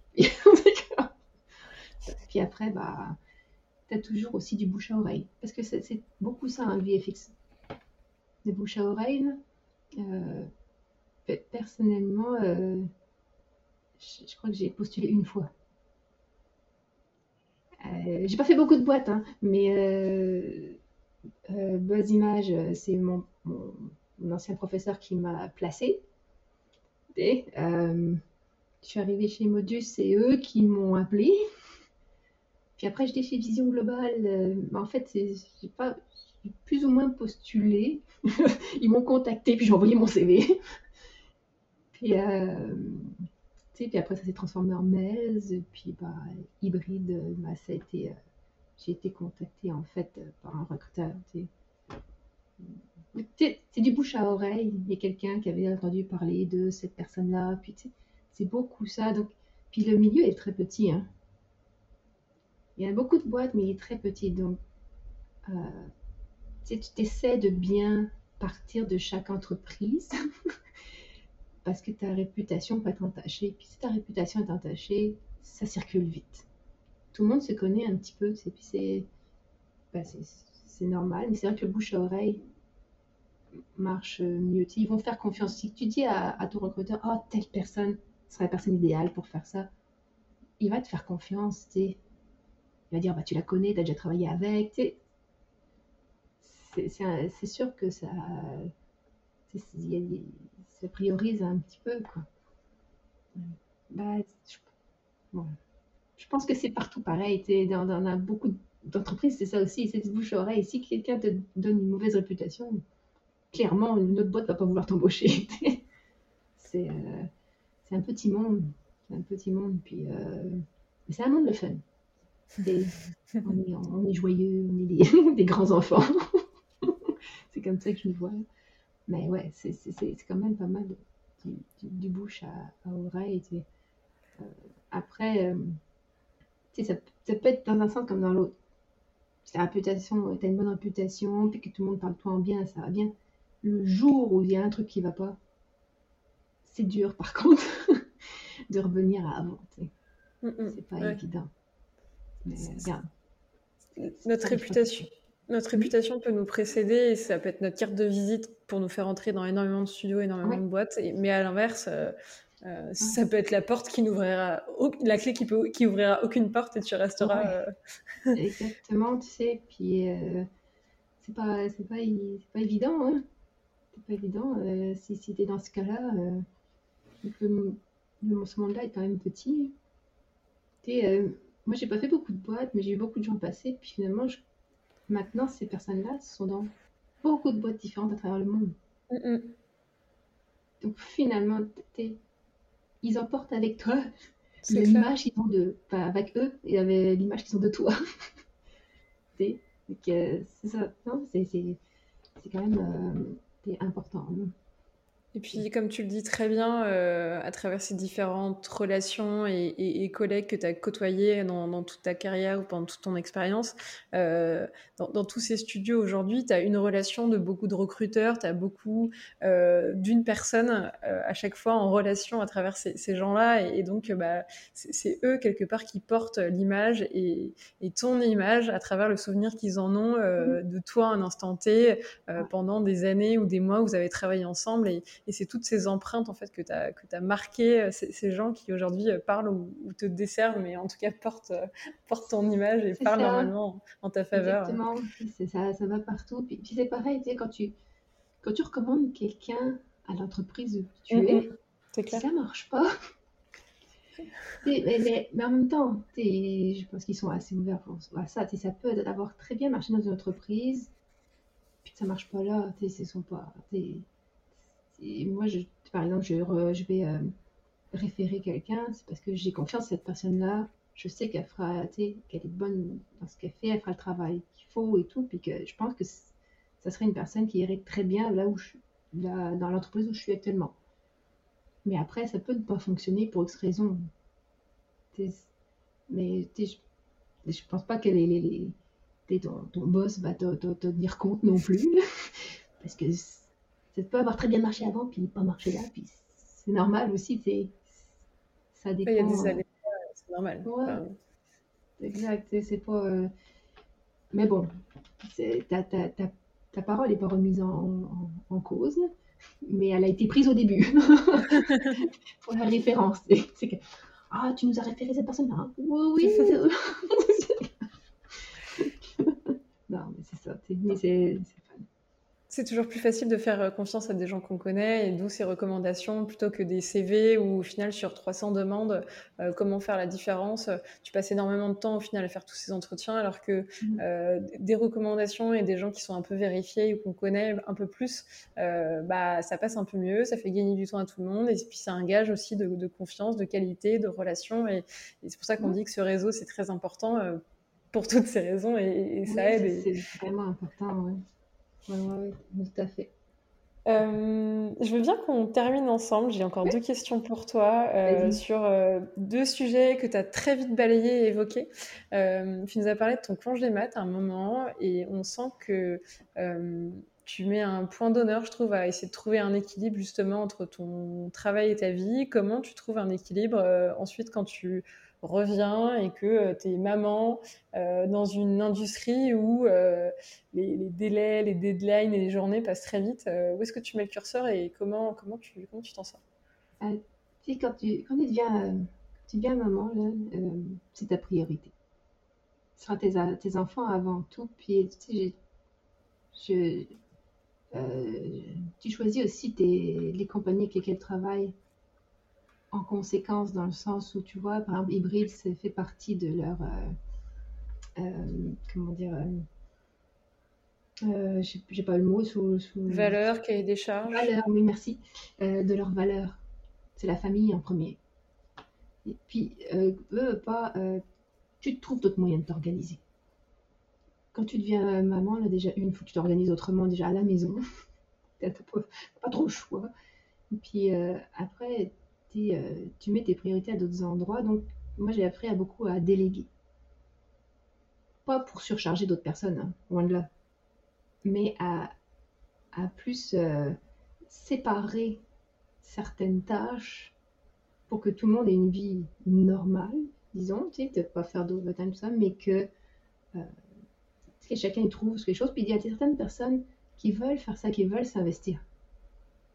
Donc, c'est plus ma manière de, de travailler maintenant, c'est de me réorganiser, puis de, de trouver les bonnes personnes qui veulent, euh, qui veulent euh, disons, s'investir avec moi sur des choses, puis que, qui veulent prendre une partie. Puis de déléguer. C'est plus ça. Tu te trouves des trucs pour aller plus vite, tu trouves des choses pour t'organiser, puis de, ça, ça, ça, vient avec. De toute façon, ta, ta, ta vie familiale a changé aussi. Il faut aussi que tu te réorganises à la maison. Maintenant, j'en ai deux. j'en ai fait le deuxième. Donc, tu vois, ça, ça, ça marche. j'ai passé le premier, puis j'ai fait un deuxième. Mais, euh, donc, tu sais, ça, ça, vient naturellement. Je pense que tu te trouves des outils pour aller plus, plus vite, puis de ne pas trop en avoir plein la tête. C'est sûr, tu sais, que quand tu es superviseur 3D, ben, tu en as encore plus. Donc, euh, oui, j'en fais un peu des heures. Mais toi, je suis dans une compagnie qui est, euh, très, euh, voyons, ouverte à ça. Donc, tu vois, j'ai des horaires un peu atypiques, mais ils savent que tu sais, ils peuvent m'appeler, à part, même si je suis plus là, que je vais chercher mes enfants, ils savent qu'ils peuvent m'appeler s'il y a une urgence ou je me reconnecte plus tard. C'est l'avantage d'être à la maison, de travailler à la maison, c'est que je peux me reconnecter plus tard. Puis, et c'est ça, euh, c'est une question aussi que ta compagnie te fait confiance. Et que tu vas trouver des solutions pour t'organiser. C'est vraiment juste, euh, juste ça, tu, tu, te mets tes priorités ailleurs. Puis je pense que c'est ça, tu choisis ton travail, ta compagnie, la compagnie pour laquelle tu travailles en fonction d'eux aussi, s'ils ont les mêmes valeurs que toi. Et justement, ça, si vous êtes aligné, euh, ils, vont aussi comprendre les choix que toi tu veux faire en fonction et ils vont être un peu plus flexibles pour bah, te permettre d'aller chercher justement tes enfants, mais euh, tu restes pour autant dispo pour, pour tes équipes et c'est là où vous trouvez en fait un, entre-deux euh, pour que bah, toi tu les vois, mais en même temps tu, tu laisses pas ton équipe si jamais ils ont, ils ont besoin d'eux et tu trouves un, un, entre-deux où tout le monde s'y retrouve et, un équilibre par rapport aux, aux priorités que tu as fixées, à savoir ta vie de famille qui est plus important et que tu as envie de mettre Tu sais, euh, moi, l'équipe, là, ils ont mon numéro de téléphone. Je leur ai dit, tu sais, à partir de tout à l'heure, bon, je suis plus connectée, mais appelez-moi si vous avez une urgence, si vous avez quelque chose, appelez-moi. Ils, ils, le savent. Euh, je leur dis à chaque fois. mais ils peuvent m'appeler, il n'y a, y a, pas, y a pas de trouble. je pense que c'est ça, comme tu dis, c'est un compromis. C'est un entre-deux. Donc, euh, puis, j'ai changé aussi mes horaires de travail là, en, en ayant mon premier enfant. Je, je commence à 7 heures. Je finis à 4 normalement. Pour mon 8 heures. Pour mon 8 heures. Moins, moins l'heure de, lunch, bien sûr. Mais euh, de 7 heures à 9 heures, il n'y a personne. Donc, moi, j'avance beaucoup de choses pendant ce temps-là. Je prépare la journée, je règle les bugs techniques que j'ai pas pu faire la veille ou, qu'on m'a envoyé entre deux, tu sais, euh, en fin de journée la, veille je, prépare ces choses-là. Donc après, les gens arrivent à 9h, puis là, on commence les réunions, les, les meetings euh, de, review, des choses comme ça. Et que, puis ah, normalement, pour moi, à 4h, les gens savent ce qu'ils ont à faire. Ils finissent à 6.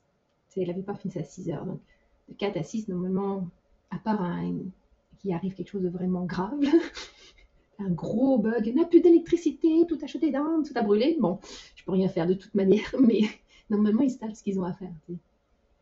Euh, c'est ça. En général, euh, on essaie de faire ça. C'est pas toujours tout rose, hein. c'est pas toujours tout rose, mais euh, la plupart des temps, c'est une réorganisation. Puis bah, pour l'instant, ça, ça, fonctionne. Donc, puis il faut trouver les bonnes personnes à côté de toi pour, pour t'aider. Puis ces personnes-là qui veulent vraiment prendre ça, en fait. Il y en a, il y en a, hein. il y en a qui veulent qu'on leur donne un peu plus de responsabilité ils aiment ça et tu leur donnes une mission, ouais, ouais, j'y vais, j'y vais, j'y vais. Suis super content, motivé, ok, j'ai participé à ça, c'est. Donc, il euh, faut donner cette chance-là aussi. Mm, mm. C'est le deuxième volet que, que tu évoquais, euh, beaucoup plus centré sur l'équipe. Enfin, euh, oui, c'est ça, centré vers l'équipe pour mm-hmm. beaucoup plus déléguer et réussir à splitter des tâches pour justement pas toutes les prendre. Si tu as des gens qui sont ultra volontaires et à qui tu peux faire confiance, autant en profiter et, et, pour autant, tu les surcharges pas. Tu vas pas charger la mule à des gens qui sont déjà à, 150%. Ah c'est sûr que non. c'est sûr que non. Puis, je, je veux pas non plus. une personne qui garde tout, tout, tout pour elle, le problème, c'est qu'à un moment donné, ça va être euh, un bottleneck, c'est avec le bouchon.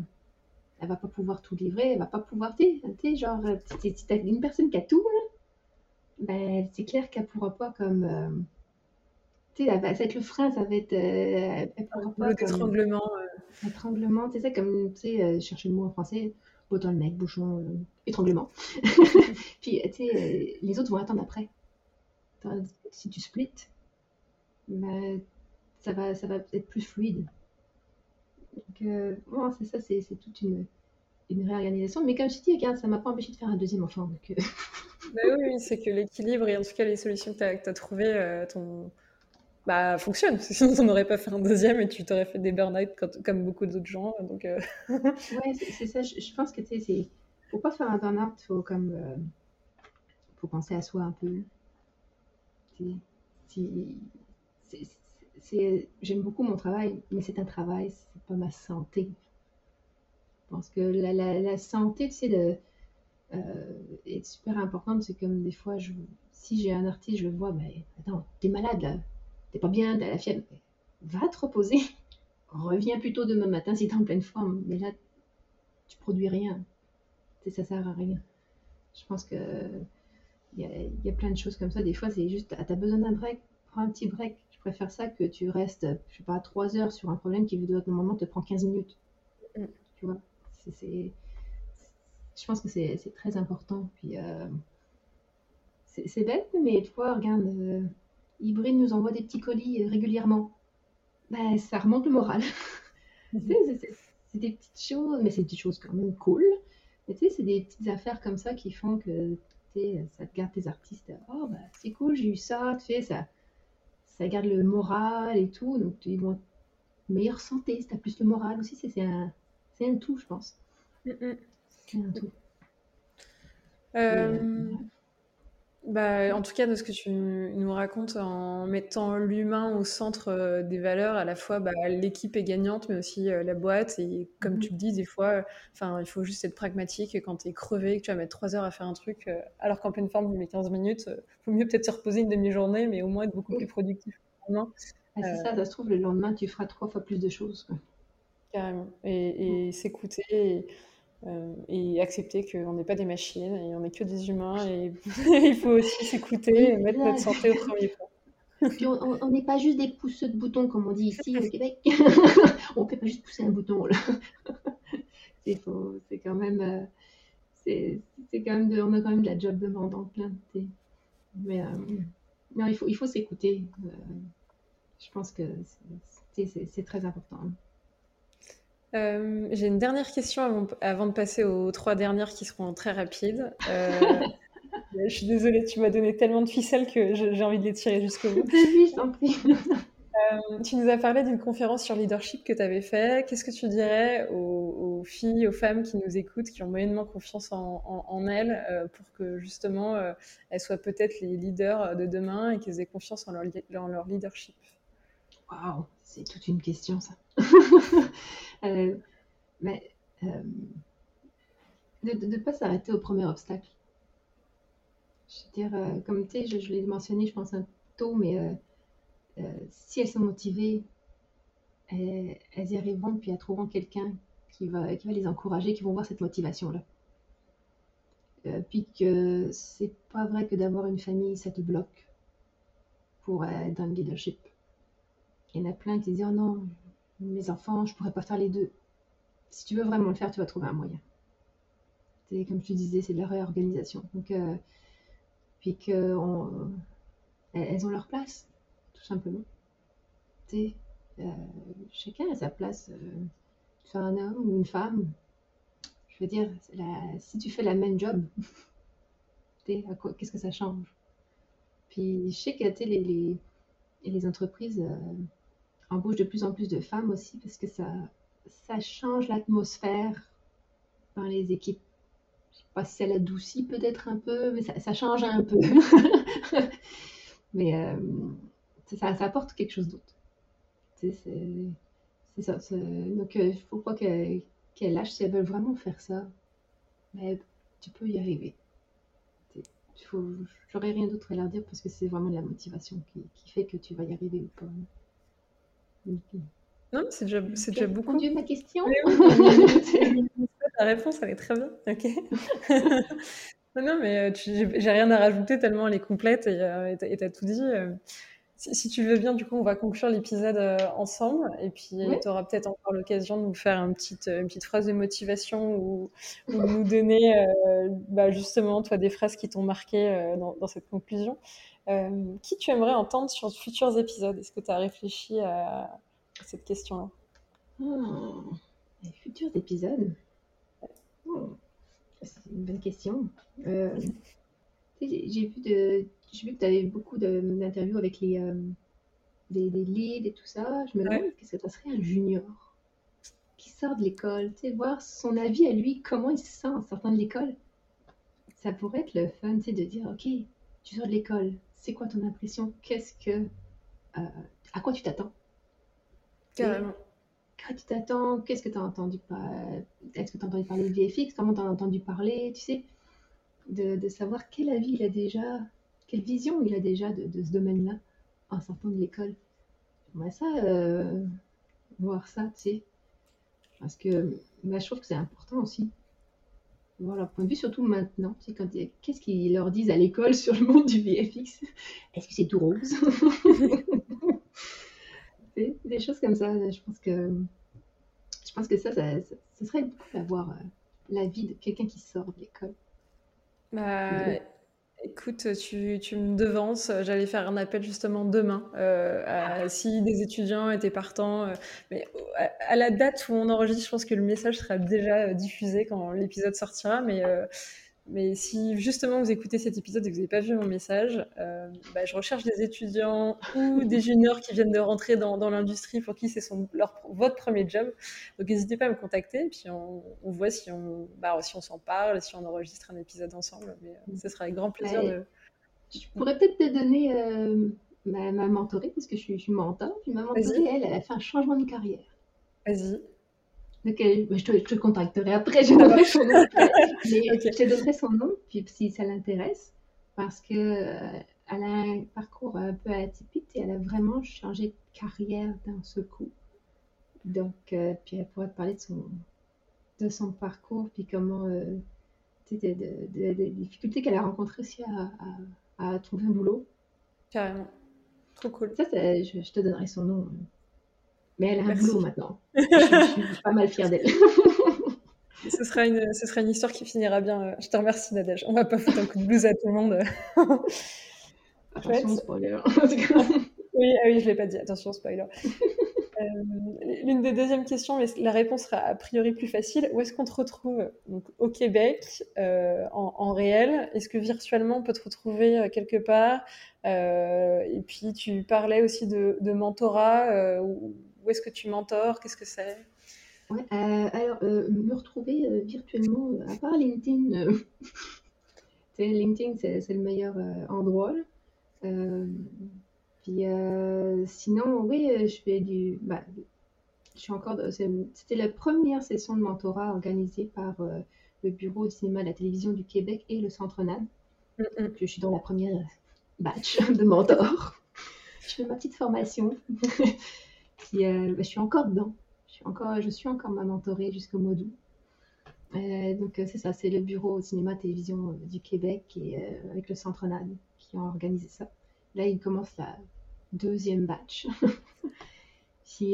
Ça. Sinon, c'est LinkedIn. je suis assez présente sur LinkedIn. Hum, je pose souvent quand je cherche du monde, je, forward les, les de Et hey, on embauche, on embauche. mais ouais, c'est pas mal ça. J'ai même pas de site web, t'imagines? Je n'ai même pas. Je pense que mon dernier démo date de 2009. Mon démo real, 2009, on est en 2021, t'imagines? J'ai même pas de site web. je sais, je fais dur. Mais euh, c'est ça. Ouais, ce serait pas mal là. On ne retrouvera pas ta démo, mais on pourra te retrouver sur LinkedIn pour tous ceux qui veulent te suivre. Non, tu peux pas voir ma démo de 2009, euh, ça, ça a un peu changé. C'est normal, c'est normal. Mais euh, après, quand tu es superviseur, tu n'as plus vraiment de shot à toi. C'est quand même les artistes qui l'ont fait. Mm, mm. Oui, donc ça a un peu moins de sens de faire une démo de, travaux qui ne sont pas les tiens et que tu as juste bah, supervisé. exactement. Moi, je pense que mon LinkedIn suffit. Il y a les projets sur lesquels j'ai travaillé. Et puis euh, voilà quoi. Après, c'est ça qui crée un peu ta carte de visite, entre guillemets ça, puis IMDB, où tu as, toute la filmographie et tout ça. je, mettrai, tous les liens de ton, de ton LinkedIn, euh, du mentorat que je vais essayer de trouver, et puis pour ceux qui veulent te retrouver. Euh, si tu veux, je les donnerai. Avec plaisir. Euh, et puis je vais te laisser conclure cet épisode avec le mot de la fin. Euh, le mot de la fin, c'est euh, un conseil qu'on t'a donné qui t'a marqué, une phrase que tu donnes tout le temps à tes équipes, une, une, phrase qui te motive quand justement tu vois tous les problèmes et il faut trouver des solutions. tu es, très libre du format. bah, tu sais, je vais revenir à ce que je, celle que je t'avais dit là, il n'y a, a, pas de problème, il n'y a que des solutions. Puis, faut rester motivé. C'est pas mal ça pour mon mot de la fin, je pense. C'est un très bon mot de la fin, surtout si ça te caractérise euh, bien et que tu, justement ça, ça reste ton, ton, porte-drapeau et ton étendard que tu, que tu prônes à toutes tes équipes. Euh, je pense que c'est un bon mot de la fin, en effet. J'essaie. J'essaie fort. Puis, euh, franchement, je suis, je suis, très contente en ce moment. J'ai une super belle équipe. Et on a une très belle équipe chez Hybrid. Puis, on est choyés. Donc, voilà. En tout cas, ça sent et c'est ce que c'est ce que je trouve laisse transparaître tes, tes réponses où justement euh, il, vous il vous donne l'occasion de trouver un équilibre et de vous épanouir dans votre vie pro, mais aussi dans votre vie perso. Euh, et c'est aussi comme ça que tu as des individus qui éclosent et qui sont meilleurs et beaucoup plus heureux et épanouis. Donc euh, ça, ça, se ressent et c'est très chouette. c'est en tout cas un beau visage, je trouve, de, de l'industrie quand les deux arrivent à être alliés. bah, merci pour ce témoignage, en tout cas, euh, Nadège. Bah, ça me fait plaisir, tu sais. Puis euh, si je peux euh, donner le goût à d'autres gens de venir dans le VFX, on a besoin d'artistes, venez. C'est ça, comme vous l'aurez compris, Nadège recrute, Hybride recrute. si jamais vous êtes en. bah oui, oui, tu fais bien, carrément. Euh, donc n'hésitez pas à aller regarder justement les, annonces qu'elle pourra euh, relayer sur son LinkedIn euh, si jamais vous, cherchez un, job en ce moment. si vous êtes encore en train de nous écouter au bout d'une heure quarante, j'espère encore que, vous que cet épisode vous a plu autant que les autres. Euh, n'hésitez pas à en parler autour de vous, à le partager, à le relayer sur vos différents groupes Discord, Facebook et compagnie. Là-dessus, je vous fais confiance. Et puis, euh, comme euh, vous l'avez entendu, si vous êtes étudiant ou junior et que vous êtes à l'aise et que vous voulez parler de votre expérience et de votre vision de l'industrie, bah, je suis carrément ouverte à la discussion et pour qu'on fasse un épisode ensemble. Donc, n'hésitez pas à me contacter. Et puis, je vous dis à la semaine prochaine pour un nouvel épisode. Salut Nadège. Salut Sandrine. Merci encore pour ton temps. Je te remercie encore, mais c'est important. Ciao. Bye.